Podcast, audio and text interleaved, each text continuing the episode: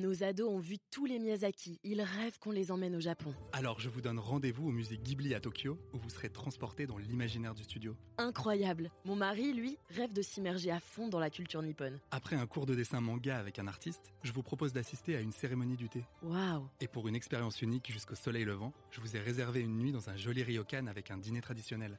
Je nous y vois déjà. Avec Marco Vasco, ne rêvez plus, vivez votre voyage l'esprit libre. Au rendez-vous sur marcovasco.fr pour imaginer votre prochain voyage sur mesure. Avez-vous déjà bu un verre d'Icam 2013 ou un château Cheval Blanc 2011 ailleurs que dans vos rêves? Peut-être pas. Et pourtant, du 20 mars au 20 avril prochain, l'opération Carte sur table de Duclos revient pour sa 11e édition et vous propose une sélection de 20 Bordeaux exceptionnels à prix caviste à retrouver sur les tables de 20 restaurants en France. Pour en savoir plus, rendez-vous sur le site cartesurtable.com. Les podcasts du Figaro. Quel vin boire pour ne pas rater un premier rendez-vous?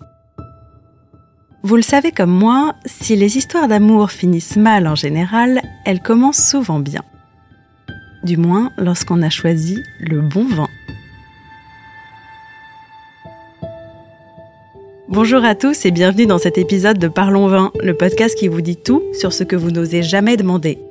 Je suis Alicia Doré, journaliste et responsable éditoriale du Figaro Vin, et dans cet épisode, on va parler de première gorgée, de faux pas et de symboles. Alors tout d'abord, pourquoi est-ce que la question est aussi sensible? Tout simplement parce qu'en éveillant chaque sens de façon plus ou moins subtile, le vin sculpte peu à peu la connaissance de l'autre.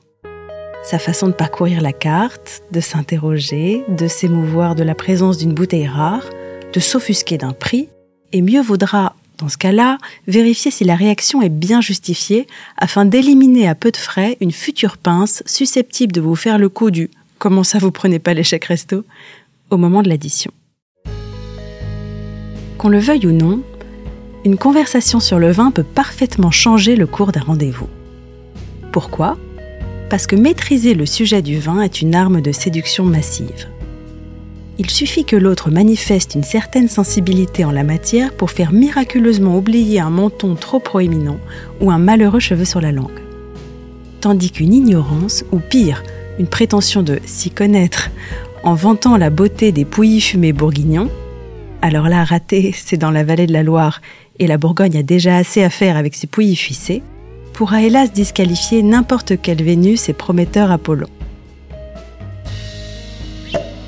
La première bouteille de vin partagée peut ainsi être tout aussi fondatrice qu'un premier baiser.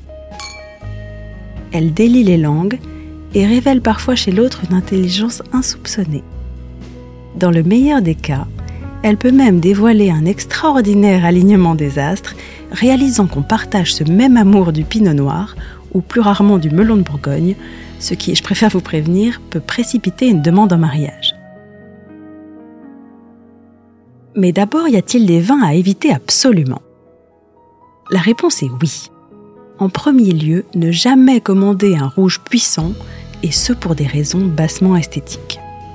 Car rien de pire que de se retrouver à faire son plus beau sourire avec des incisives et des commissures violettes, et ce même s'il en sera de même pour la personne en face de vous. Autre danger, les rouges très jeunes et tanniques qui assèchent la bouche et brouillent inutilement l'élocution. Enfin, dernier interdit, un vin défini par le serveur comme original, voire funky, parce que si les surprises sont parfois bonnes, gardez ces vins-là pour le jour où vous serez assez complice pour en rire, si d'aventure le vin révèle au nez une odeur d'étable ou de purin d'ortie. Et maintenant la question qui vous brûle les lèvres, que boire?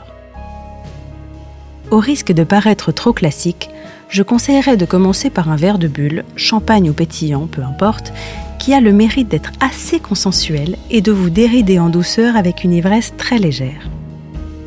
Ensuite, mettez-vous d'accord sur la couleur et optez pour un vin qui puisse avoir une signification symbolique. Un blanc de votre région d'origine, dommage pour les Bretons, un rouge qui vous rappelle un été dans la Loire, bref, tant qu'il ne prendra pas trop de place et qu'il vous permettra d'engager la conversation, allez-y.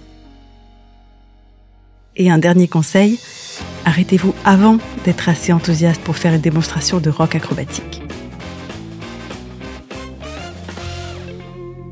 Si vous avez aimé ce podcast, n'hésitez pas à le partager et à vous abonner.